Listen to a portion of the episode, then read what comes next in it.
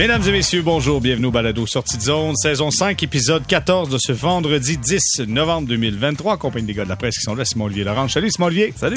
Nous avons euh, en direct de Détroit, nous rejoignons notre attaché spécial Richard Labbé à l'aéroport. Bonjour Richard. Salut JR, comment vas-tu? Ça va bien toi? Ben oui, ça va très très bien. Tu vas peut-être annonce, entendre des annonces d'avions qui décollent, mais c'est normal. OK, là, faut expliquer aux gens, quand on enregistre le balado, c'est que toi, tu es au match entre le Canadien et les Red Wings. Tu prends l'avion pour t'en revenir et tu fait ça en direct euh, de l'aéroport là-bas. Donc, vous allez comprendre un peu euh, quand vous allez entendre du bruit. Ceci étant dit, euh, Antoine Roussel qui est avec nous. Salut Antoine! Salut les gars, ça va bien? Ben, ça va super bien. Antoine et tout le monde, on débute avec cette victoire du Canadien hier qui l'emporte 3-2 en prolongation face aux Red Wings de Détroit. Je fais un tour de table. Je commence avec Simon Olivier. Euh, analyse sommaire de la performance du Canadien dans ce match-là? Euh, mieux peut être encore mieux. J'ai trouvé ça plus inspiré que les matchs précédents. Celui contre Saint-Louis, ça avait été euh, difficile. Celui contre Tampa, ça avait été très difficile.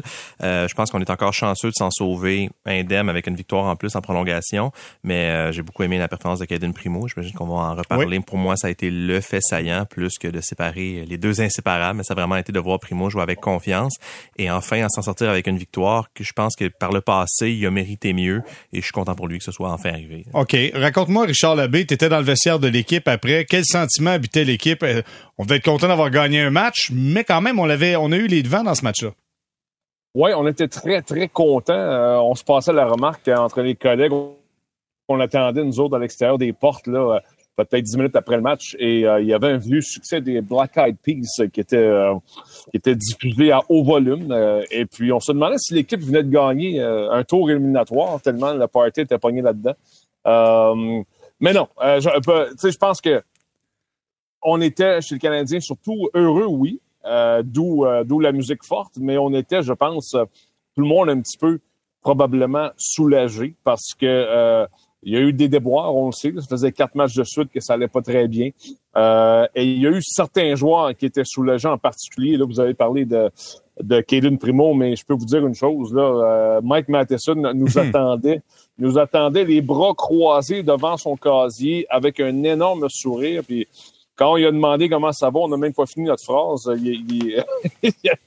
on a compris que ça allait bien et que ça allait mieux parce que lui, dans les deux derniers matchs, Matheson, ça avait été très difficile. Et là, jeudi soir, euh, qui se retrouve avec une soirée de trois points. Donc, ça va être excellent, ça, pour sa confiance. Oui, Matheson qui a marqué son troisième de saison, Suzuki son cinquième, c'est un avantage numérique. Euh, Antoine, euh, ta, ta, vision de ce match-là, comment t'as évalué la performance du Canadien? Ben, ça fait du bien. C'est une victoire qui fait du bien à toute l'équipe. Somme, somme toute, tout n'est pas parfait, mais ça se replace. Euh, on voit un engouement. Puis c'est, euh, c'est le sentiment que j'avais après le match. Bon, je devoir accompli. Euh, comme je disais, c'était pas parfait, mais on se replace puis on anticipe le prochain match contre les Bruins. Puis tu arrives avec beaucoup plus de confiance parce que ça affecte les troupes, ça affecte le moral des troupes quand euh, tu accumules les, les défaites puis euh, c'est, euh, c'est difficile de rester positif. Puis on vous parliez de, euh, du match de Matheson.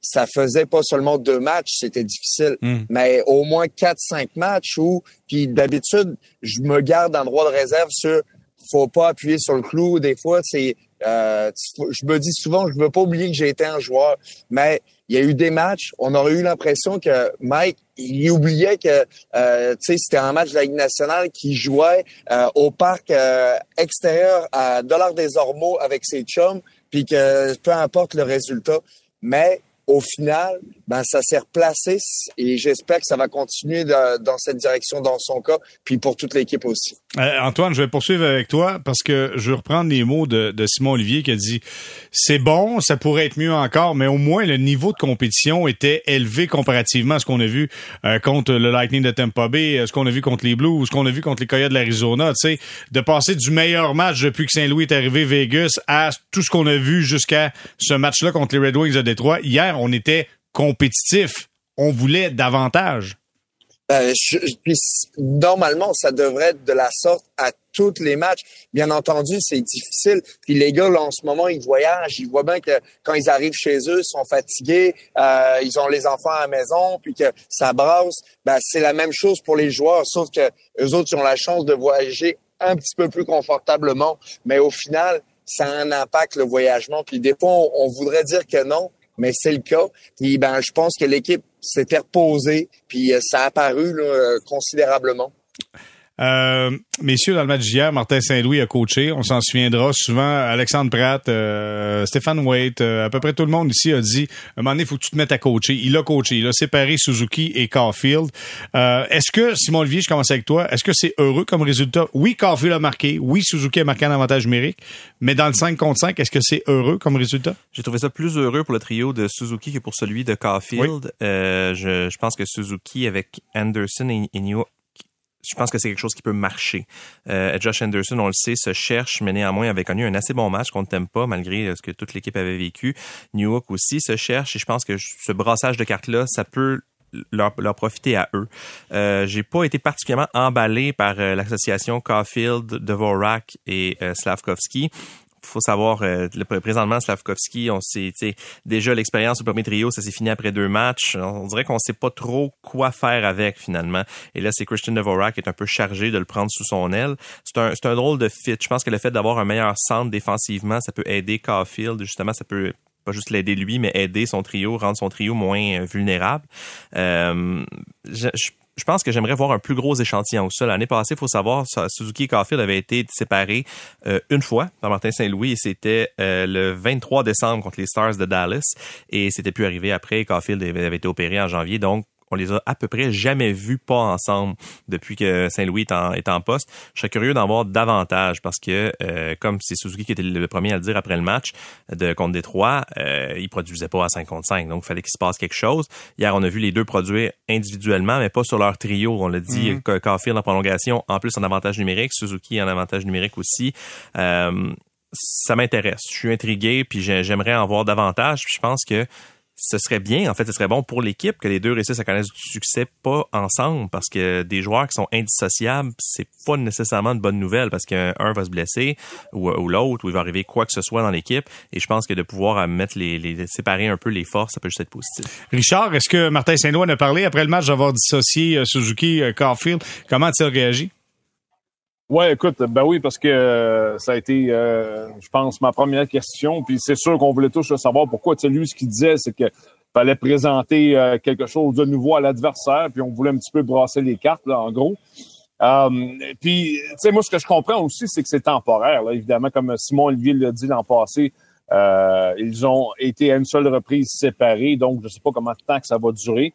Mais ça arrive surtout ça parce que euh, de toute évidence, sur le Canadien de Montréal, on cherche les bonnes combinaisons. On a du mal à les trouver. on a parlé un petit peu, vous avez parlé un peu de, de Slavkovski. je pense que idéalement, si Slavkovski avait été embarqué sur le premier trio avec les deux autres et que ça avait cliqué pendant 60 minutes et sans arrêt, puis la fois d'après, je pense qu'on aurait été bien content chez le Canadien, mais, mais la réalité fait en sorte qu'on a beaucoup de misère avec lui, entre autres. On cherche une manière de le relancer, Slavkovski. Puis on a de la misère à placer, je pense, les, les, les, les, bonnes, les bonnes chaises à bonne place, là, comme pourrait prendre l'expression de, une expression chère à Martin Saint-Louis.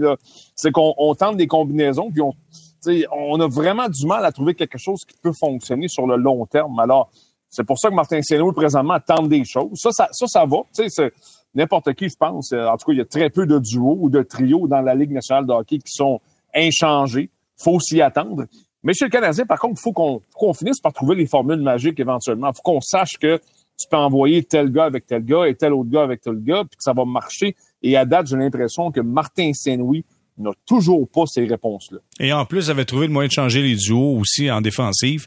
Euh, Matheson avait changé aussi. Avec qui était Matheson? J'ai un blanc. Il était avec Barron. Il était avec Barron. Donc, ça a fait en sorte qu'on a changé un peu le problème. Tu sais, on a je pense qu'on donne de l'air frais à tout le monde pour être question d'avoir un meilleur match, là, parce que. Ben, de l'air frais qui est nécessaire. Puis, en fait, le, Matheson Barron, je pense que ça a été correct contre les Red Wings, mais le, trouver un bon partenaire à Matheson, c'est compliqué là, présentement parce qu'il y a eu Kovacevic qui a eu quelques bons moments et ça a cassé d'un coup euh, contre, euh, contre Arizona. Il y a eu Harris qui a eu un essai, je pense que c'était beaucoup demandé à Jordan Harris. Justin Barron l'avait déjà fait avec plus ou moins de succès. Euh, en attendant que, que, que David Savard revienne, là aussi on cherche beaucoup. C'est ça, Richard disait, on cherche en avant, on cherche en défense aussi, on cherche, on cherche partout finalement. c'est pas une chanson ça, je cherche partout, non? C'était Je te cherche partout. Ah, Je te cherche partout. Merci, Richard. All right, Richard, on enchaîne avec un autre méga tube. On vient encore de larguer des milliers d'auditeurs. Euh, Antoine, je veux savoir, comment, comment tu vois ça, toi, quand tes deux meilleurs joueurs sont séparés? T'es dans l'équipe, t'es là, tu vois tes deux meilleurs joueurs, ton duo dynamique qui est séparé. Est-ce que c'est une bonne ou une mauvaise nouvelle quand tu vois ça, Antoine?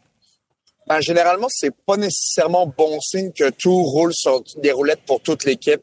Euh, écoute, moi, je l'ai vécu avec Tyler Seguin puis Jamie Ben. Puis ça arrivait que des fois, on les séparait, mais moi, j'étais dans l'équipe et j'étais bien content que je pouvais profiter de l'un ou de l'autre parce que quand Jamie était avec Tyler, je jouais jamais avec euh, euh, avec Tyler, bien, bien évidemment parce que c'était euh, c'était son trio, mais ça arrivait que ça mêlait les quatre.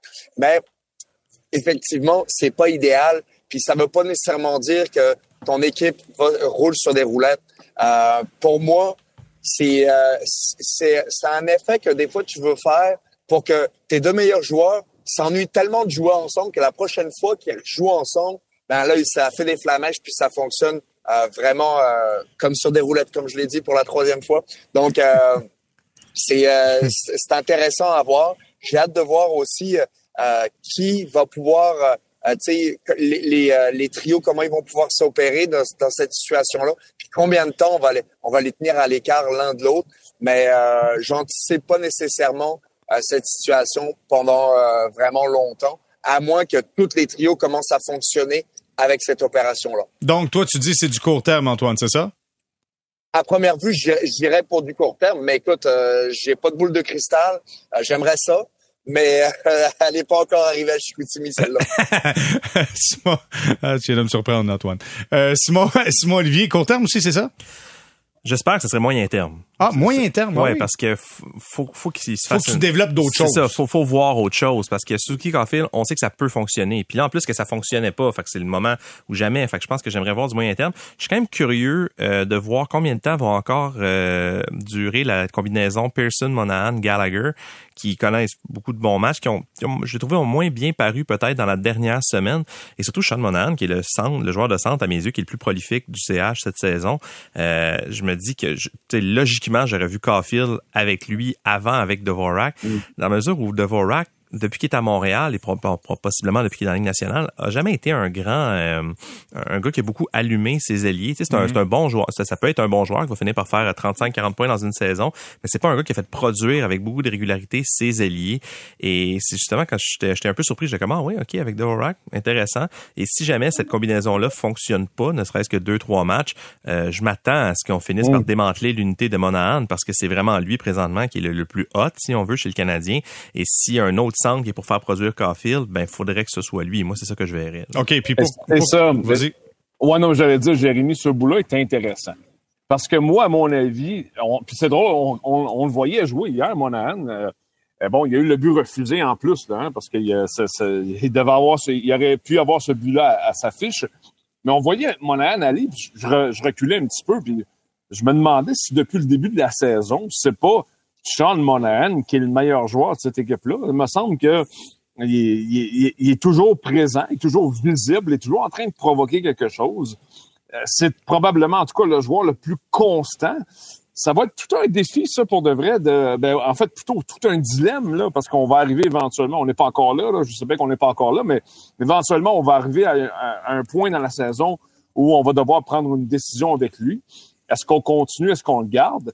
Et à mon avis, il est devenu un joueur tellement important chez le Canadien que je sais bien là, que cette équipe-là fera probablement pas les séries, mais euh, vraiment, est-ce que tu peux dire, bon, on, va écouter des offres parce qu'il est vraiment important. Puis si tu veux gagner éventuellement, je sais pas si ce sera l'année prochaine ou l'autre d'après, tu as quand même besoin de ce type de joueur-là que le Canadien n'a pas, là, à part lui. Alors, ça va être toute une décision, ça. Mais je pense que la prochaine... as tellement un bon point. Là. Oui, vas-y, Antoine. Je que c'est c'est le joueur qu'il faut que tu sois en mesure de signer le plus rapidement possible. Sinon, c'est un joueur qui est établi. Tu sais qu'il y a déjà du succès à Montréal en ce moment. Euh, attirer un autre joueur de son calibre, ça sera quasiment impossible à moins de le payer une fortune. Euh, je pense que le Canadien a une opportunité en ce moment d'avoir un joueur dans sa cour, puis de justement le signer. Puis je te dis pas du, euh, du long terme dans 5, 6, 7 ans, mais moi je pense sincèrement qu'on devrait envisager euh, de le signer sur un 3, 4 maximum, mais étirer si t'es pas capable de 5 ans, mais c'est un joueur que, qui est encore jeune. Il, a 29, il va jouer 29 ans. Euh, c'est, euh, c'est impressionnant de l'avoir dans ta cour. Puis si tu l'échanges, ben je suis pas sûr que tu vas l'avoir. Ton retour sur euh, sur ta vente, tu vas l'avoir rapidement quand tu vas. Puis tu vas probablement obtenir un choix de première ronde, fin de première ronde pour ce pour lui. Puis il t'aidera pas tout de suite quand tu vas vouloir gagner non plus d'ici, comme Richard le disait, de euh, peut-être la deuxième année ou la troisième année, mhm. où là, l'engouement va être à, son compte. Antoine, c'est drôle parce que tu dis ça, tu parles de signer Monahan à, moyen terme, un 5 ans, tu sais, puis je suis en train de m'imaginer euh, animer euh, Bienvenue à Sortie Zone saison 10, on est à saison 5, donc saison 10, et dire euh, on n'a pas appris des contrats de Josh Anderson, de Brendan Gallagher, on est encore prêt avec le contrat de Sean Monahan parce que rendu trop vieux, parce que payé trop cher. Là, il est bon là, est-ce qu'il sera bon plus tard encore? C'est ça la grande question, ah, parce que ça tient par un fil, ça, cette histoire-là. Là. Mais Jérémy, tu as raison, c'est un excellent point. Par contre, ses forces, c'est pas sa vitesse. Tu sais, c'est pas un joueur que tu as peur de sa perte de vitesse drastique et puis tu, tu dis il sera plus capable de suivre. C'est pas un joueur que sa vitesse, c'est sa, c'est, son, euh, euh, c'est sa force. C'est un joueur, c'est son intelligence, euh, sa créativité sur la glace, puis sa, sa façon de distribuer la rondelle à ses, ses coéquipiers, puis de les rendre meilleurs. Écoute, il y a des joueurs qui sont capables de le faire sans être vraiment rapide pendant encore euh, dans, un, dans la trentaine avancée. Puis écoute, dans cinq ans, sa trentaine, il sera même pas trentaine avancée, il sera début trentaine. Donc, mm. euh, moi, je serais pas inquiet dans un, dans un contrat de, euh, de cinq ans maximum, quand je te le mm. disais. Tu t'as dit moyen terme, mais moi, c'était plus court moyen. Ah, l'entre de court moyen. Idéal, idéalement, le, contrat idéal du point de vue du Canadien avec Sean Monahan, ce serait trois saisons. Maintenant, le problème, c'est que lui, son agent, va probablement dire Ah, ben là, nous autres, on est convaincus on est convaincus qu'on va aller chercher plus longtemps ailleurs. C'est ça le problème. Puis tu sais, Jérémy, le point que tu soulèves est excellent, mais souvent les DG accordent ces contrats-là en toute conscience de cause. C'est-à-dire qu'ils savent très bien que, mettons que tu donnes cinq ans, ben ouais, ça se peut que j'en aille deux de trop, mais là, en même temps, je fais le pari que les trois premières vont être tellement bonnes que les deux de trop me feront pas si mal que ça. C'est souvent ça le pari qui est fait. Mais oui, dans un monde idéal, ça serait un contrat de trois ans, je pense que ça serait la logique. Bon, Simon Olivier veut, Simon Olivier veut dépenser de l'argent du Canadien aussi. Donc, on a dit quoi, 5 millions par année, euh, Simon Olivier, non? Ah, oh, 5 000. Ben, s'il continue à ce rythme-là, assurément. Moi, je pense que c'est un joueur qui les, qui les vaut. Je veux dire, si c'est un gars qui peut être un, un, joueur de centre dans un top 6 de la nationale, jouer sur l'avantage numérique, euh, je pense que c'est ça que ça vaut. Ce que je pense qu'il faudrait pas que le Canadien fasse, et aucune autre équipe en réalité, c'est de recommettre l'erreur qu'ont commise, les Flames avec Nazem Kadri, de signer un joueur qui, qui, qui arrivait, je pense que même Kadri était plus vieux que ça, il avait peut-être 30 ou 31 ans, 7 euh, fois 7 millions, un contrat qui déjà catastrophique, qui peut juste s'améliorer parce que ça va tellement mal pour les Flames. Euh, Monahan, je comprends l'idée qu'il est pas si vieux que ça à 29 ans, mais c'est quand même un joueur qui a un, qui a un gros un gros historique de blessures. Il traite ce passif-là. Là, cette saison, ça se passe bien. Il est toujours bien. Jusqu'à présent. Jusqu'à présent, il est toujours bien. juste, exact. On, on, souhaite pas de malheur. On touche la, la, mélamine en studio. Oui, euh, c'est, faut, ça, ça, se passe bien. Puis moi aussi, je suis d'avis que c'est un joueur qui pourrait aider le Canadien pour longtemps. Mais je pense que le, le, combien longtemps pour parler, pour très bien parler, je pense qu'il faudrait être quand même prudent à ce niveau-là. Fait que je pense que je rejoins Richard de dire qu'à l'heure où on se parle, après 13 matchs en novembre 2023, un genre de contrat de trois ans pour euh, avec le Canadien, ce serait tout à fait à l'avantage de l'équipe. Antoine, tu voulais ajouter quelque chose? Oui, je voulais ajouter que pour la, euh, Nadim Kadri, lui, a signé son contrat euh, quand il avait 31 ans. Donc, il y a déjà trois ans d'avance par rapport, par exemple, à Sean Monahan. Puis, il a signé un contrat de 7 ans à 49 millions. Donc, c'est sûr que là, les, les Flames se sont mis dans le trou, mais ils sont pas dans la même situation que le Canadien. Eux, quand ils ont signé ces, ces, euh, ces joueurs-là, ils sont allés chercher Huberto puis Nazim Kadri, c'était la panique totale. Là. Eux autres, c'était OK, comment on fait pour remplacer Tachok puis Gaudreau euh, tout de suite maintenant parce qu'on n'a pas le choix? Puis ils se, ils se sont dépêchés au, au, IGA, puis ils sont rentrés dans la truc des cookies, puis ils ont pris les deux premières affaires qui étaient disponibles qui avaient l'air super bonnes. Puis au final, ils ont pas regardé y avait, si ça fonctionnait ou il y avait une petite date de péremption. Puis boum, Là, ça ça marche pas. Il s'est resté dans le dans le garde-manger, puis ils sont un petit peu moins bons, malheureusement, les cookies. Mais c'est plate. Mais le Canadien, eux, sont dans la situation. Moi, personnellement, si j'étais Can News en ce moment, j'étais dans le dans ce beau petit fauteuil de cuir, ben là, je mettrais Monahan devant le fait accompli. Parce que, tu sais, on regarde la Ligue nationale en ce moment, puis je pense à John Klingberg en ce moment. Je me dis, est-ce que lui, il doit pas le regretter d'avoir eu une opportunité de signer peut-être un contrat à long terme avec les Stars de Dallas, a peut-être voulu amener ça jusqu'à la limite, puis il a voulu en avoir deux à la place d'un, puis il, s'en mord les doigts parce que maintenant, il suit un petit peu moins, puis il aura pas le contrat qu'il voulait. Donc, moi, je mettrais personnellement Sean Monahan devant le fait accompli, parce que c'est difficile, les gars, quand tu as un contrat qui est sur la table, puis on dit, bon, Sean, euh, tu as 6 millions pendant les cinq prochaines années, c'est là tout de suite. Quand tu connais son historique de blessures, puis que le Canadien est à l'aise avec ça, ben là, si tu mets le joueur dans une situation où, ben là, c'est à lui vraiment de se reprouver, puis de est-ce que tu as vraiment le goût de prendre une chance que peut-être au mois d'avril, euh, tu te casses quelque chose ou tu te pètes un genou? Je pense que hmm. mettre un joueur devant le fait accompli, peut-être euh, de même dans la saison, tu vas avoir, tu vas avoir gain de cause selon moi. Je suis sous l'impression que le mois de novembre va nous donner beaucoup de réponses. La prochaine semaine qui arrive, entre autres avec ces deux matchs-là, vous avez Boston, Vancouver, après ça tu as Calgary, tu as Vegas, tu as Boston autre coup. Si le Canadien n'arrive pas à maintenir le tempo qu'on a fait contre les Red Wings et même de l'améliorer, ça se peut que la chaîne débarque, ça se peut que tu, tu, tu, embarques dans une séquence de défaites. on a stoppé à quatre la première séquence de défaites, mais il est facile de rembarquer dans genre une victoire en 10 matchs.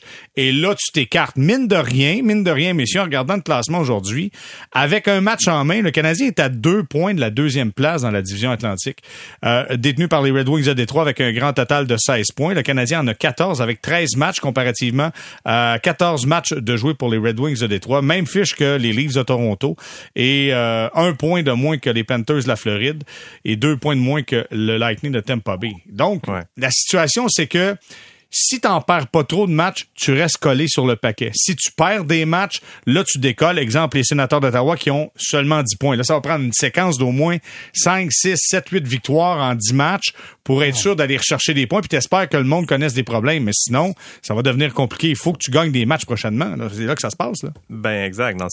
puis l'année passée, c'est à peu près à ce temps-ci que ça avait commencé à, à être moins solide. Ou peut-être un petit peu plus tard. On avait beaucoup parlé de la, blessure justement en, décembre. Mais déjà, quand on regardait les chiffres, les, euh, les statistiques de Suzuki avaient commencé à stagner avant le mois de, avant le mois de décembre.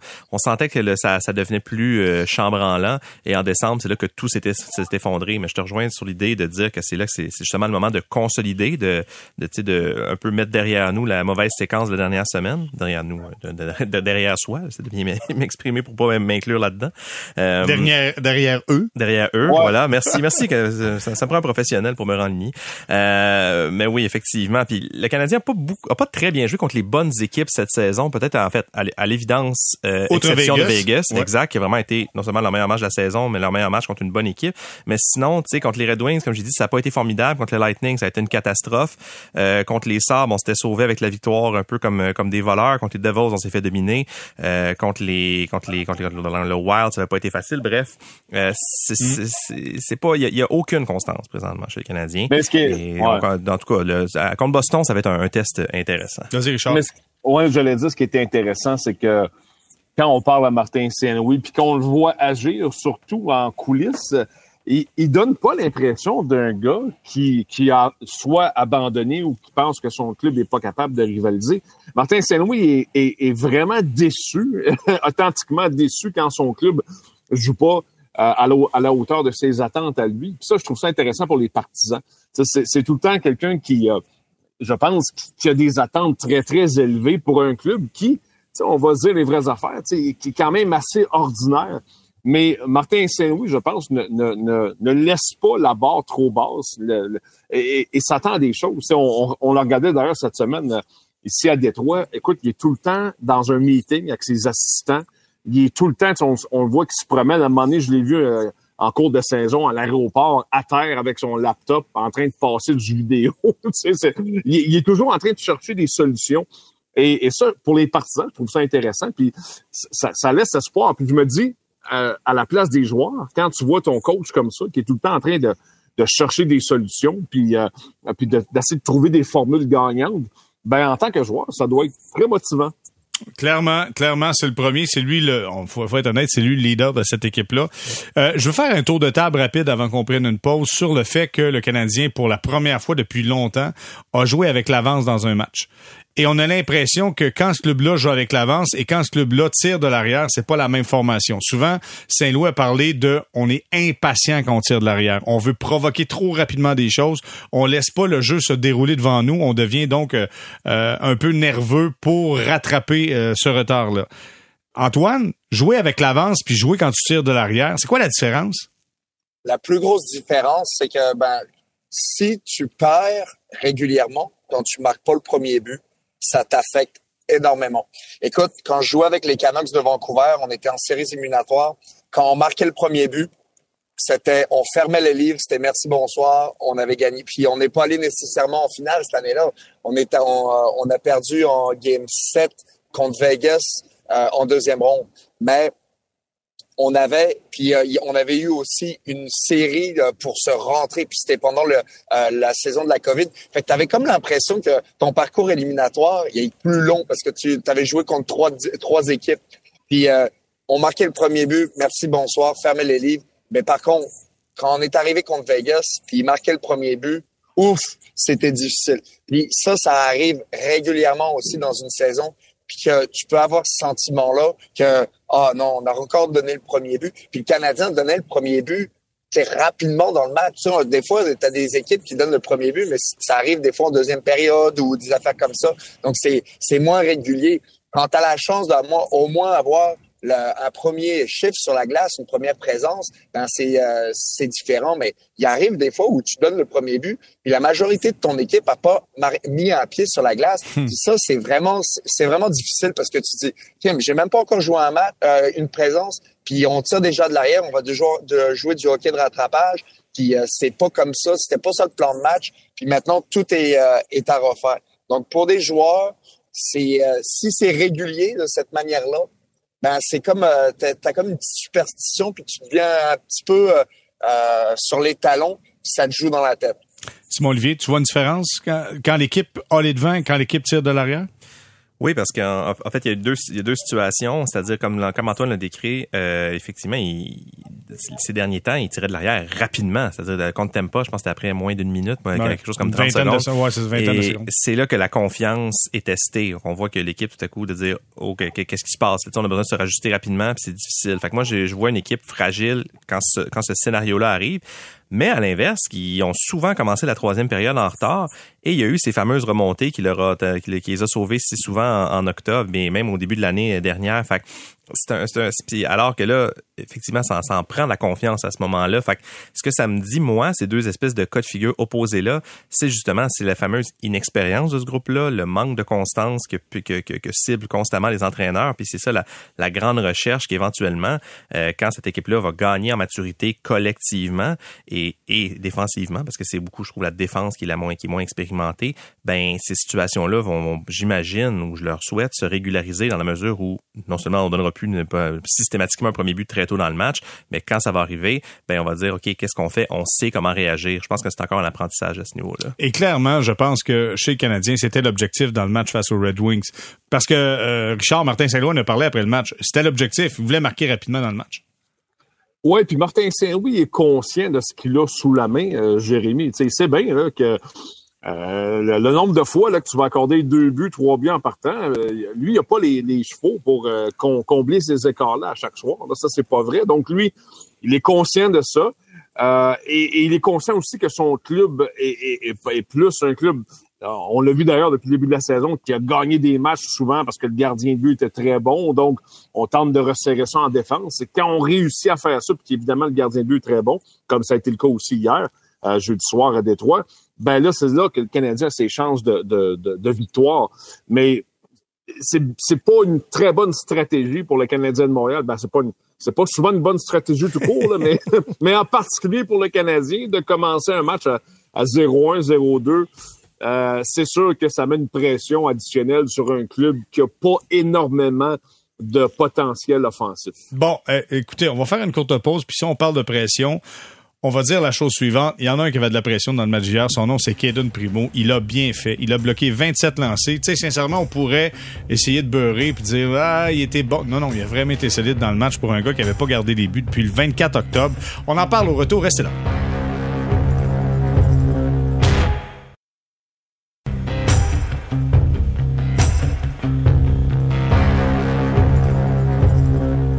On est de retour, balado sortie de zone, saison 5, épisode de 14 avec Simon-Olivier Lorange, Richard Labbé, Antoine Roussel qui sont avec nous. Messieurs, et euh, je commence avec euh, Simon-Olivier. Kaden Primo, hier, bloc 27 lancés. Euh, C'était son premier match depuis le 24 octobre face aux Devils du New Jersey. C'était dans une défaite d'ailleurs. Honnêtement, il était solide. Il était bon, le jeune, là. Il était bon, puis il avait aussi été bon contre les Devils. Euh, le, match contre les Devils, pour se le rappeler, c'était dans les, dans les premiers de la saison pour le Canadien. Le Canadien avait été complètement déclassé. Les deux premiers trios des Devils faisaient ce qu'ils voulaient dans, dans la zone du Canadien. Et Primo, dans les circonstances, avait été très correct. Et quand on dit les circonstances, c'est celle de jouer à peu près jamais, euh, ce qui est ce qui est très difficile pour les gardiens même les plus expérimentés. Alors, il est pas dans des conditions faciles et dans le, match contre, le, contre les Red Wings, comme tu l'as dit, euh, il a été non seulement il a bien fait, mais il a bien paru. Je trouve mhm. que c'est deux, je trouve que c'est deux choses différentes que de faire des arrêts et d'avoir l'air de faire le prochain. Il s'est fait avoir sur un, sur le, tir euh, très haut en troisième période, celui de Comfort, je pense. En tout cas, euh, Allen a donné le même but récemment. On se, quand on aura Stéphane White sur le sur le podcast, on se demandera euh, comment ce but-là arrive. mais sinon, il, vraiment, il y a eu une, une bonne sortie. Et je trouve ça difficile d'évaluer le travail de Primo globalement parce que quand on se renvoie à ses statistiques, c'est une catastrophe. Je veux dire, c'est un gars qui a quatre buts par match en Ligue nationale en moyenne. Évidemment, seulement deux contre Détroit, mais quatre buts par match en moyenne en Ligue nationale, c'est pas, c'est pas durable. Mais qui a tellement pas beaucoup joué qu'on peut pas s'accoter là-dessus. Un gardien qui aurait joué 20 matchs en carrière, qui aurait cinq blanchissages, tout le monde dira, ah, attendez, avant de dire que c'est le meilleur gardien de l'histoire, ben, on n'a pas bien le choix pour Primo encore de, de dire ça. Je sais pas ce qui va arriver avec lui. Je sais ni à court terme ni à long terme, mais ce qui est sûr, c'est cette victoire-là, c'est de l'or en barre pour son, pour pour lui, parce que je sais pas comment on peut qualifier son développement de cette, cette saison dans les circonstances où il se retrouve, mais c'est sûr que ça peut juste être positif pour lui, et j'espère qu'il va s'en servir la prochaine fois qu'il va garder les buts dans trois semaines, un mois, pour vraiment se rappeler comment ça avait bien été la dernière fois. Il faut pas, il faut pas se rendre jusque là, honnêtement. Ben il faut, que ça arrête à un moment donné cette histoire-là de ménage à trois. Là, tu sais, imaginez-vous. Puis Richard, puis Antoine, je vais vous poser la question. Imaginez-vous, est-ce qu'on est capable de dire on peut avoir un club quasi compétitif si on a un duo Samuel Montembeau donne primo. Admettons qu'on Kent Hughes arrive à passer Jake Allen. Je dis n'importe quoi là. Mettons qu'il y a une transaction, Jake Allen quitte. Est-ce qu'on peut penser qu'on a un club compétitif si euh, et Primo euh, devant le filet pour le Canadien, Richard? Euh, c'est une, euh, c'est une excellente question, ça, Jérémy. Est-ce que, tu as une excellente réponse? je pense que je pense que Kent Hughes n'a pas réponse plus que moi. c'est ça le problème présentement. Écoute, moi je pense que je pense que Montembeau est, est bon pour 20 euh, pardon pour 50 matchs à peu près. Après ça, ça t'en laisse une trentaine à, ton deuxième. Est-ce que ton deuxième, ça peut être Kaden Primo? Écoute, basé sur ce qu'on voit depuis le début de la saison, je vais te répondre oui faut que, faut que la, charge de travail soit très, très basse dans le cas de Caden Primo pour l'instant. Mais honnêtement, depuis ce qu'il fait depuis le début de l'année, c'est un petit échantillon. Mais dans les pratiques, je, je sens quand même, dans les entraînements, je sens quand même une certaine confiance améliorée dans son cas à lui. Euh, jeudi soir à Détroit a été très bon. Euh, parenthèse par rapport avec ce que Simon Olivier disait sur le deuxième but des Wings, j'ai posé la question complètement à la fin parce que voulais pas là, tu sais, qu'il parle de ça en avant de tout le monde nécessairement, mais je disais, hey, euh, c'est un mauvais but, ça, ou t'es juste supposé te mettre dans cette position-là? Puis c'est ça la façon dont les gardiens maintenant sont, sont entraînés. On leur demande de se mettre comme ça, à croqueviller sur le bord du poteau quand le joueur est dans un angle sur le côté comme ça. Et quand ça arrive, c'est ça qu'il me disait, il dit, garde, moi, je me place pour que la rondelle me frappe. Il y a un petit espace en haut. Si le joueur, si le joueur la met là, ben, beau travail, bon tir. c'est la même affaire qu'on voit de temps en temps partout. On l'a vu contre Jake Allen mardi soir également. Les joueurs sont de plus en plus bons pour faire ce tir-là. Mais honnêtement, je pense que pour répondre à ta question de départ, Jérémy, c'est Jake Allen qui, qui fait en sorte qu'on se retrouve dans cette situation-là. Parce qu'on se demande s'il est capable de les jouer, lui, les 30 matchs comme mm. deuxième. On n'est pas sûr qu'il est capable parce qu'il est du temps blessé, malheureusement, puis il y a des performances en dents Si Jake Allen euh, générait un peu plus de confiance au chapitre des dirigeants, je pense pas qu'on en serait là, mais je pense que les dirigeants ont peur un peu. Et puis, tu sais quoi? si le téléphone sonne pour Jake Allen et qu'on a quelque chose de convenable, par exemple, du côté d'Edmonton, hein, je vais dire ça de même. Ben oui. Ben, on va écouter. Mais, euh, J'espère. ouais, on va écouter. C'est sûr et certain parce que moi, c'est, je pense que c'est lui présentement qui fait peur à la direction du Canadien parce qu'on ne sait pas trop s'il est capable de tenir le coup pendant une trentaine de matchs. OK, Antoine, est-ce que tu peux avoir un duo Montembeau, euh, Kaden Primo? Ouais, ben oui, tout est possible. Je trouve que Montembeau, depuis les deux dernières années, fait une progression incroyable, se place dans euh, dans une bonne position euh, pour être euh, pour faire partie de la discussion. Euh, Est-ce qu'il va être là pendant les euh, les grosses années du Canadien? Écoute, il, euh, il commence à, à, toucher à cette discussion là, puis ses performances cette année continuent vont nous permettre de de l'affirmer, mais il est dans la bonne direction. Pour Primo, ben écoute, sa dernière victoire, c'est le, c'est le fun, c'est qu'on je suis content pour lui, mais depuis le début de la saison, je le trouvais pas nécessairement dans les matchs je trouvais pas qu'il était excessivement confiant. Je trouvais pas qu'il prenait de la place. Je trouvais qu'il était petit. Donc, une victoire comme celle qu'il y a eu euh, contre Détroit, ben c'est sûr, ça va l'aider à, à prendre l'espace, à se sentir mieux dans son filet, puis euh, à donner de la confiance à son équipe. Mais maintenant, tout de suite, te dire que il fait partie de, de l'équation gagnante, pour moi, c'est non. Mais euh, c'est c'est c'est ce que je veux dire, c'est pas un non avec un point d'exclamation, c'est un non, trois petits points avoir par la suite. Fait que euh, j'ai l'impression qu'il va être en mesure, si il devait avoir un échange, parce que c'est, clair que les équipes qui ont de la difficulté ces temps-ci avec leur gardien de but, puis Richard l'a très bien mentionné, je m'en allais là aussi avec Edmonton. Edmonton, ça va pas bien. Ça va tellement pas bien que Jake Allen est dans la ligue, euh, parce que moi, euh, Campbell est dans la Ligue américaine et euh, il faut qu'il trouve des solutions. Euh, McDavid est blessé, joue blessé, n'est pas en santé, l'équipe ne marque pas. Euh, ils ont besoin de réponses et euh, c'est clair que eux regardent toutes les options. Ouais. C'est officiel qui regarde dans la direction du Canadien. écoute, le Canadien fait partie de quelques équipes qui ont trois gardiens sur sur leur effectif. Ces équipes-là sont scrutées à la loupe par l'équipe de Ken Holland. Bon, on va y revenir d'ailleurs euh, un petit peu plus tard là, au, au Warriors Edmonton qui, euh, on peut dire officiellement, ça va pas bien. Oh oui. Ça va pas bien avec euh, les Oilers Edmonton. Ceci étant dit, le week-end qui s'en vient, euh, c'est euh, les Blues de le Boston et euh, les Canucks de Vancouver qui seront en ville pour affronter le Canadien samedi et dimanche. 8-1-1 dans les dix derniers matchs pour les Blues de Boston. Cinq victoires de suite pour les Canucks de Vancouver. Honnêtement, si tu as à choisir ton poison, Simon Olivier, lequel choisis-tu entre Boston et Vancouver? Parce que les deux semblent être en mesure de faire mal aux Canadiens. D'abord, ceci est vrai. D'abord, bravo pour cette observation. Ah, ça fait plaisir. Je, je, je te partage. euh, je, je, suis pas vraiment inquiet pour le Canadien contre Boston parce que okay. ça, ça, se passe généralement euh, bien contre Boston et ça, ça qu'il gagne ou non, je m'attends à ce qu'il joue avec intensité. Je pense, je pense que les, les, les, équipes glorifient un peu les fameux duels du samedi soir, les équipes originales et tout, mais contre Boston, généralement, ils n'ont pas de misère à se motiver. Fait que les Canucks m'intriguent beaucoup parce que je pense que les Canucks, à l'inverse des Oilers d'Edmonton, vivent à crédit un peu. Je pense qu'ils jouent en haut de leur tête. Ils marquent des buts à un rythme insoutenable, en accorde très très peu. Et je regarde leur formation, puis je les trouve pas assez bons pour leur fiche. Et j'ai hâte de voir comment le Canadien va s'en sortir contre cette équipe-là parce que euh, c'est comme je disais, c'est pas une formation que quand je regarde, en tout cas sur papier, je trouve devrait être là où aller au classement. Mais ça va tellement bien pour eux que je comprends pas qui va les arrêter. Donc euh, c'est c'est pas un week-end euh, c'est pas un week-end facile qui attend le Canadien et euh, j'ai hâte de voir également ça va être quoi le, le, partage des gardiens de but qui va se prendre le, le gros match contre Boston. Mais euh, ouais, j'ai pas euh, quand tu disais choisir le poison, je pense que le Canadien sa meilleure chance contre Boston. OK, parfait. Donc Simon Olivier, tu penses que le Canadien a plus de chance contre Boston?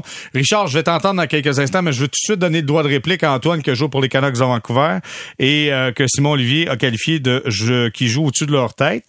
Je veux savoir, as-tu une réplique, Antoine? Est-ce que tu vois Écoute, que... moi, je les regarde. À chaque fois que j'ai l'occasion de les regarder jouer, je les trouve vraiment dominants. Leurs meilleurs joueurs sont tout simplement les meilleurs sur la glace, à chaque présence. Puis, euh, Queen News, pour moi, est un élément tellement dominant, puis pas nécessairement avec la rondelle. sans la rondelle aussi. Écoute, ils jouent des matchs intenses. Puis je ne sais pas si on va avoir l'opportunité de voir Queen News vraiment avec l'énergie dans laquelle il joue à chaque match, parce que la veille, quand le Canadien vont l'affronter, euh, ils vont avoir joué à Toronto. Donc là, je ne sais pas dans quel état euh, gens, son, son énergie vont être, mais dans les matchs que j'ai vus, moi, il m'a complètement impressionné. La façon dont il rétrécit le gap entre l'attaquant, le, le, défenseur, fait en sorte que euh, les attaquants ont zéro temps, zéro marge de manœuvre. Euh, après ça, avec la rondelle, bouge ses pieds, se crée de la glace. Des fois, il est dans des, euh, des coins exigus est quand même capable, grâce à son patin, à ses feintes, à, ses, à sa façon de vendre, qui va faire quelque chose, puis finalement il le fait pas, capable de se gagner du temps, puis de dans des jeux anodins des fois, de se faire euh, un jeu qui fait toute la différence et qui permet de soutenir un jeu puis une, la puissance offensive qu'ils ont. Puis euh, pour moi, il est complètement dominant. Puis Peterson aussi. Euh, c'est ça qui justifie pourquoi ils sont ils sont là en ce moment parce que leur meilleur, c'est tout simplement les meilleurs de la ligue en ce moment. OK, le club le plus hot offensivement, est-ce que tu donnes ça aux Bruins ou tu donnes ça aux Canucks de Vancouver? J'aurais tendance à dire les Canucks. Aux Canucks. Ouais, aux hein? Canucks, définitivement. Ils ont le meilleur pointeur de la ligue puis le meilleur défenseur de la ligue en ce moment. Donc, euh, tu sais, quand tu parles de Queen News, la façon dont ils jouent en ce moment, puis les gens qui écoutent le podcast, regardez ça euh, cette fin de semaine. Dimanche, manquez pas le match parce que ça va être tout qu'un match de hockey. De voir... Euh, de voir Queen News se débrouiller sur la ligne bleue, c'est phénoménal. Puis là, de la manière dont il joue, pour moi, il revient dans la discussion de quel Macar ou Queen News, étant donné qu'il était dans le même draft. OK. Écoute, c'est quand même, euh, c'est jeune dans la saison un peu, non, Antoine? Non, je te, je te, mais écoute, c'est mes anciens coéquipiers, j'étais un peu excité, là, mais. Euh, ah, c'est ça, bon. mais, mais mais il reste que je garde une, une, lunette objective quand je parle de la sorte parce que je les trouve vraiment dominants en ce moment. Puis euh, j'ai l'impression ils ont été capables en fait parce que Brock Besser n'était pas en mesure de de, euh, de produire à ce, avec ça, comment il a commencé sa carrière. Puis euh, c'est, il s'est replacé. Il a été en mesure de, de, marquer beaucoup de buts depuis le début de la saison. Puis il y a eu beaucoup de, de bruit extérieur qui entourait les Canucks depuis plusieurs années. Euh, pour parler de Brock, il y a eu le décès de son père. Euh, ça a été difficile, euh, la maladie de celui-ci. Puis euh, après ça, par la suite, ben, euh, l'échange de Bo Donc on aurait dit que dans les dernières saisons, il y avait tellement de, de négativisme autour des Canucks que ça leur fait du bien de que ça se passe bien pour une fois. Donc, c'est, euh, j'ai l'impression que l'équipe a joué libéré avec un coach qui les, qui leur, qui les fait jouer d'une certaine manière beaucoup plus directe. Et on dirait que de cette manière-là, ils sont euh, beaucoup plus aptes de montrer leur talent. OK, écoute, belle analyse. Merci pour l'analyse des Canucks de Vancouver. Richard, je veux savoir maintenant... ça fait plaisir, parfait. Euh, Richard, je veux savoir maintenant une question un petit peu plus carrée. Est-ce que le Canadien se fait planter ce week-end? Et si oui, contre quelle équipe? Mon Dieu, euh, planter, non, je pense pas. Je pense, de manière générale, le Canadien est quand même assez compétitif dans ses matchs. On a vu le match de mardi soir, entre autres, à Tampa, contre Tampa, plutôt au Centre Bell. Euh, ça a parti 4-0, puis ça, le, score après ça, final, a été un peu plus respectable. Donc, c'est rare que le Canadien... Ouais, non, mais attends, attends, Richard, c'est parce que Tampa Bay a levé le pied, là, honnêtement. Là, euh... Bon, mais c'était eux autres de pas lever le pied. C'est ce que je te dis. C'est ça qui est arrivé, c'est ça qui est arrivé. Effectivement, t'as raison. C'est pas trop mais, là. Mais de manière générale, le Canadien se fait rarement déclasser. Donc, euh, je pense pas. Je pense que le Canadien, je pense que le Canadien est capable de suivre un petit bout de temps avec ces deux clubs-là. Ça va être, je pense que ça va être plus difficile contre Vancouver. Vancouver, honnêtement, a un différentiel d'équipe de plus 33. C'est absolument phénoménal. Pour vous donner une idée, Boston est à plus 19.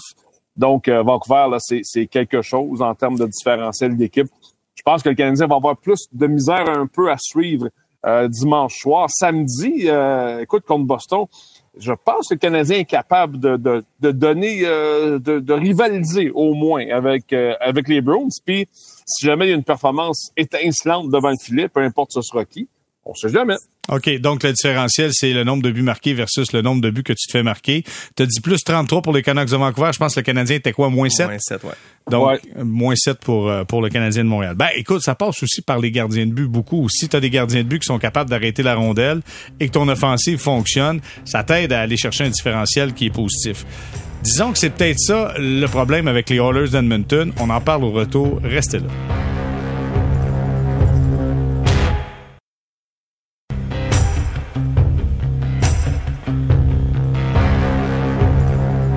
On est de retour au balado Sortie de zone saison 5, épisode 14 avec Simon-Olivier Lorange, Richard Labbé, Antoine Roussel. Les boys, ça va mal à j'allais dire, mon, j'ai un de mes oncles qui disait tout le temps ça, à Edmond Moton. Ça va mal à Edmonton alors que ces derniers ont perdu contre les Sharks de San Jose 3 à 2. Et là, tout le monde disait, si les Oilers perdent contre les Sharks de San Jose, ça sera la fin pour Jay Woodcroft, qui est l'entraîneur-chef des Canucks de Vancouver. Cependant. Des Oilers, des Oilers. Euh, des, des Oilers, merci de, de me rappeler à l'ordre. Des Oilers, non, c'est parfait. Des Oilers, et ce qu'il faut comprendre, c'est que les Oilers sont présentement dans une séquence où on est sur la route. On va affronter le Kraken de Seattle lors du week-end. J'imagine qu'on va attendre la fin du, voyage pour faire quelque chose. Comment tu vois la situation, Simon Olivier? Ben, je, pense que si on euh, si on a une décision à prendre, ils vont pas nécessairement la prendre. Euh, je pense pas qu'ils vont attendre d'être à, Edmonton pour la prendre. Rappelons-nous quand le Canadien avait congédié Claude Julien au profit de Dominique Duchamp, ça s'est fait pendant un voyage. Donc, je pense pas nécessairement qu'il y a une qu'une espèce d'étiquette ou, ou quoi que ce soit. C'est vrai que ça s'est fait pendant un voyage. Bizarre, ça, quand même. Hein. Ben, moi, fait, en tout cas, il y a pas de, c'était pas, c'était pas Gérard Galland qui s'était fait congédier, euh, aussi sur la route, la fameuse histoire où il se prend un taxi, taxi, avec son, avec son avec stock. les Panthers. Euh, bref, il y a des précédents. Oui. Tout ça pour dire, euh, juste avant la pause, t'évoquais le, le, ce qui, tout ce qui fonctionnait pour les Canucks, c'est-à-dire que l'attaque fonctionne à plein, les gardiens arrêtent les rondelles. C'est l'exact contraire à Edmonton, c'est-à-dire que euh, l'attaque fonctionne pas, les gardiens arrêtent pas les rondelles et c'est étrange. On a beaucoup ciblé les gardiens de but, c'est-à-dire Jack Campbell et Stuart Skinner pour qui ça va pas bien du tout. Même Jack Campbell qui a l'air d'être en Ligue américaine? C'est ça qui a accordé 4 buts ou 3 sur 20 lancés, 4 buts sur 20 lancés, dont une, comme on appelle à la maison, une zézette côté gauche à terre. Ça n'a aucun sens. C'est tout porte à croire que ça va pas très bien pour pour Jack Campbell tout court. Euh, mais l'attaque est en plus mauvais état, je crois, que les que la défense, parce qu'on génère et euh, pas que la défense, mais les gardiens de but, excusez-moi, on génère beaucoup, beaucoup, beaucoup, beaucoup de chances de marquer. Les Oilers, quand je sais qu'on commence à répéter souvent la, notion des buts attendus, là, les Oilers d'Edmonton sont la première équipe de la ligue pour les buts attendus dans la ligue de, de, à 5 contre 5. Donc, la machine, elle tourne, elle tourne, elle tourne, mais elle ne produit pas. Et porte à croire que ça, je veux dire, logiquement, ça finirait par partir, mais ce qu'on voit, ce qu'on, l'effet qu'on voit, c'est de voir les meilleurs joueurs commencer à, babouner pour parler français et aussi pour reprendre un thème qu'on avait utilisé l'année passée quand les Oilers étaient venus visiter le Canadien et que qui avait Connor McDavid avait justement babouné. Je pense que le mot était, était de oui, toi. Oui. Euh, il y a une séquence hier euh, donc contre les Sharks de San Jose, le Dreisaitl, c'est une séquence absolument épouvantable. Il se traîne les pieds au centre de la glace doucement dans sa zone, fait absolument rien. Les Sharks marquent et c'est pas 8 à 1. Là, je pense qu'à ce moment-là, c'est 2 à 1 ou 3 à 1. C'est un joueur qui est démotivé clairement. Il y, y, a rien qui fonctionne et je sais pas ce qui va les sortir de là. Je sais pas si c'est Mm. vraiment euh, un changement d'entraîneur. Ils finissent par payer le prix pour beaucoup de mauvaises décisions historiques, notamment au poste de gardien de but. Fait qu'est-ce que c'est le directeur général qui devrait répondre de ça? Et tu sais, beaucoup de monde parle de Jake Allen, Jake Allen pour aller les sauver. D'abord, est-ce que Jake Allen, ça va si bien que ça? On va attendre quelques matchs. euh, Je pourrais comprendre les Oilers d'être un peu dubitatifs. Et surtout, faut qu'il paye Jake Allen. Jake Allen gagne quasiment 4 millions et les Oilers sont vraiment très, très, très serrés sur le plan salarial. Euh, je sais pas, je, je vois pas, honnêtement, comment ils vont sortir de ça, à moins d'une transaction. Donnez-moi des noms. Moi, je vais prendre ça à défense, euh, transaction à donne les noms, non? Ecom, non, c'est-tu Ecom? C'est Ecom, le, le défenseur, le, le gros... Le- un- Oui, mais, Mais c'est- c'est un, des, un des rares bons défenseurs défensifs des Oilers. Je pense Ah, pas qu'ils vont le laisser aller. ça Excuse- passe mais- pas, là, je, vais laisser- je vais passer la rondelle à Richard. passe pas au Mais PlayStation. non, mais je trouve, je trouve ça intéressant, Simon Olivier. Là, tu parles de Jake Allen parce qu'il y a, il y a cette rumeur-là du côté des Oilers d'Edmonton. Mais euh, effectivement, euh, tu sais, si, si à Montréal, on doute de la capacité de Jake Allen d'être capable de jouer des matchs souvent, puis qu'on sait que euh, faut que tu lui donnes des pauses, puis faut qu'il y ait des fois qu'il y ait des départs à se passer. Est-ce que vraiment tu es à la place des Oilers, puis tu dis ah ça nous prend ce gars-là, Jake Allen ne va pas te sauver à chaque soir là. Ça serait une solution qui serait très temporaire. Alors, je, je, c'est pour- cette raison-là que moi, cette, cette- cette rumeur-là, euh, bon, euh, elle est là, mais... Mais, je- mais Richard, écoute, moi, je t'arrête, là, mais tu sais, on a tellement fourni déjà des solutions pour les Oilers d'Edmonton. On leur a donné quand même Brett Kulak. oui, c'est vrai. J'avais, oublié ce, ce, défenseur de premier plan. Mais il y a quelque chose quand même. Simon Olivier parlait euh, de, de certains joueurs à qui ça n'a pas l'air de trop tenter. Ça, là, euh, puis Antoine va certainement nous le dire, là, mais euh, ça, c'est la pire affaire. Tu sais, quand tu vois ça, tu assistes à un match, malheureusement, là, euh, on a vu ça à Montréal avec Dominique Ducharme. Là, il y avait une coupe de gars que ça leur tentait pas pantoute. Là. Euh, et puis, euh, ça, c'est très, très dur de, de, de, de reculer en arrière puis de tenter de réparer euh, les pots cassés. Là. Il, y a, il y a très peu d'exemples euh, dans l'histoire où euh, c'est ça. C'est dû arriver là. Je me souviens de Serge Chavard qui avait fait ça avec avec Jean Perron en 86 que tout le monde se, se traînait les pieds puis c'est Serge Chavard qui est descendu en personne dans le vestiaire qui a dit là vous allez commencer à jouer parce que le coach s'en va nulle part de toute façon. Fait que arrangez-vous donc pour gagner des games. Mais tu sais, c'est, tu comptes ça, c'est doigts d'une main, parce que généralement. c'est pas ça qui a inspiré un livre euh, cette année où l'équipe. Oui. Ah, OK, OK, OK. Je, qui, est, excellent, par exemple. Rappelle-moi le titre déjà. l'équipe qui ne devait pas gagner. J'espère que tu vas le lire un jour. écoute, euh, je, fais ça ce week-end. mais mais c'est rare pour de vrai. Généralement, quand tu vois des gars qui commencent un peu euh, à, abandonner avec le langage corporel, ça leur tente pas trop, là, c'est dur leur virer ça de bord. OK, Antoine, quand tu vois Dreisaitl, puis c'est drôle, hein, parce que Dreisaitl fait la baboune présentement dans le syndicat, dans le syndicat des malheureux, là, Pat Burns appelait ça comme ça. Euh, et c'était celui qui me semblait le plus déçu après l'élimination des Oilers l'année passée en disant quand on va revenir, on là, on sait ce que ça nous prend. Écoute, il y a rien qui se passe. Antoine, comment tu vois la situation? Ben, je vois la situation pas nécessairement d'un bon oeil. Euh, la situation elle va se, elle va se revirer. Ça, ça va prendre leurs meilleurs joueurs qui redeviennent les meilleurs joueurs, puis que tu fasses pas la baboune, puis que parce que ça a, un, ça a un impact sur ton équipe quand tu vois tes meilleurs joueurs sur le reste de l'équipe agir de la sorte. Moi, je me souviens que euh, j'ai vécu des situations de la sorte où je me disais, où il fallait avoir des discussions avec des fois des joueurs. Quand j'étais plus vieux, je me disais, euh, c'est le temps de te réveiller, mon homme, ou euh, tu sais, cette situation-là, c'est pas acceptable. Quand tu reviens, ton, ton langage corporel, c'est, on peut pas accepter ça dans l'équipe. Puis ces discussions-là, tu les as franches, directes, mais au final, euh, il faut que ça vienne du joueur aussi. Il faut que lui veuille corriger la situation. Puis euh, des fois, ben, ça prend par euh, des, euh, le coach qui a un certain joueur ou c'est, mais c'est pas idéal de, revenir à, à, la position de départ dès que c'est ça, c'est amorcé. Ça arrive, mais c'est pas évident. Il faut, je m'attends à un gros changement rapidement quand je pense aux Oilers que si ça continue, le statu quo continue, euh, ça va être une saison perdue parce que c'est tellement dur de revenir dans une saison, euh, même si tu as les deux meilleurs joueurs au monde, si tu as accumulé un gros retard après 20 matchs, c'est quasiment impossible. OK, les gars, on va on va se quitter là-dessus, mais juste avant, euh, c'était pas inscrit dans notre euh, dans notre programmation d'aujourd'hui, mais je vais vous demander de regarder dans votre boule de cristal une petite prédiction pour le week-end, OK? Il y a deux matchs, Boston, Vancouver. Oh, Simon Olivier fait ça, j'aime ça. Il avait hâte, il sort ses papiers, ses statistiques avancées et il est prêt. Simon Olivier, deux matchs, Boston et les Canucks de Vancouver. Combien de points sur une possibilité de quatre? Le Canadien va chercher là-dessus? Un. Un seul point? Contre Boston. Contre Boston. Parfait. Richard mm. Labbé, combien de points sur quatre? Euh, je suis beaucoup plus optimiste que mon collègue, alors je vais y aller avec deux. Une victoire samedi soir, une défaite euh, dimanche. Donc, euh, fiche de 500 pour le week-end, c'est fabuleux. Parfait. Deux points sur quatre. c'est déjà fabuleux. Antoine Roussel, combien de points sur quatre? Richard, j'espère que ça va être deux, deux, points samedi. Puis malheureusement, je pense pas qu'il y a ils vont, ils vont passer au travers des, des Canucks. Donc, euh, deux points. OK, moi, je vais y aller. Alors, selon moi, le Canadien va gagner contre les Bruins de Boston et va battre les Canucks de Vancouver. Voilà. Oh, et, voilà. Ça aurait été dit ici. Et si jamais, et si jamais je me trompe. vendredi prochain. Ouais, c'est ça. Et si jamais je me trompe, j'en parle plus jamais de ma vie. Bon, c'est oh, non, ouais, On va s'en reparler vendredi prochain, c'est sûr. Hey, les gars, ça fait un plaisir encore une fois. Simon Olivier Larange, merci d'avoir été avec nous. Merci à toi. Richard Labbé, bon retour sur Montréal, toi en direct de Détroit. Salut, Joe. Merci énormément, Richard-Antoine Roussel. Toujours un plaisir. Merci, Antoine. Merci beaucoup. Bye bye. Bon week-end, tout le monde. Voilà ce qui conclut le balado Sortie zone épisode 14. On se parle lundi, le 13 prochain.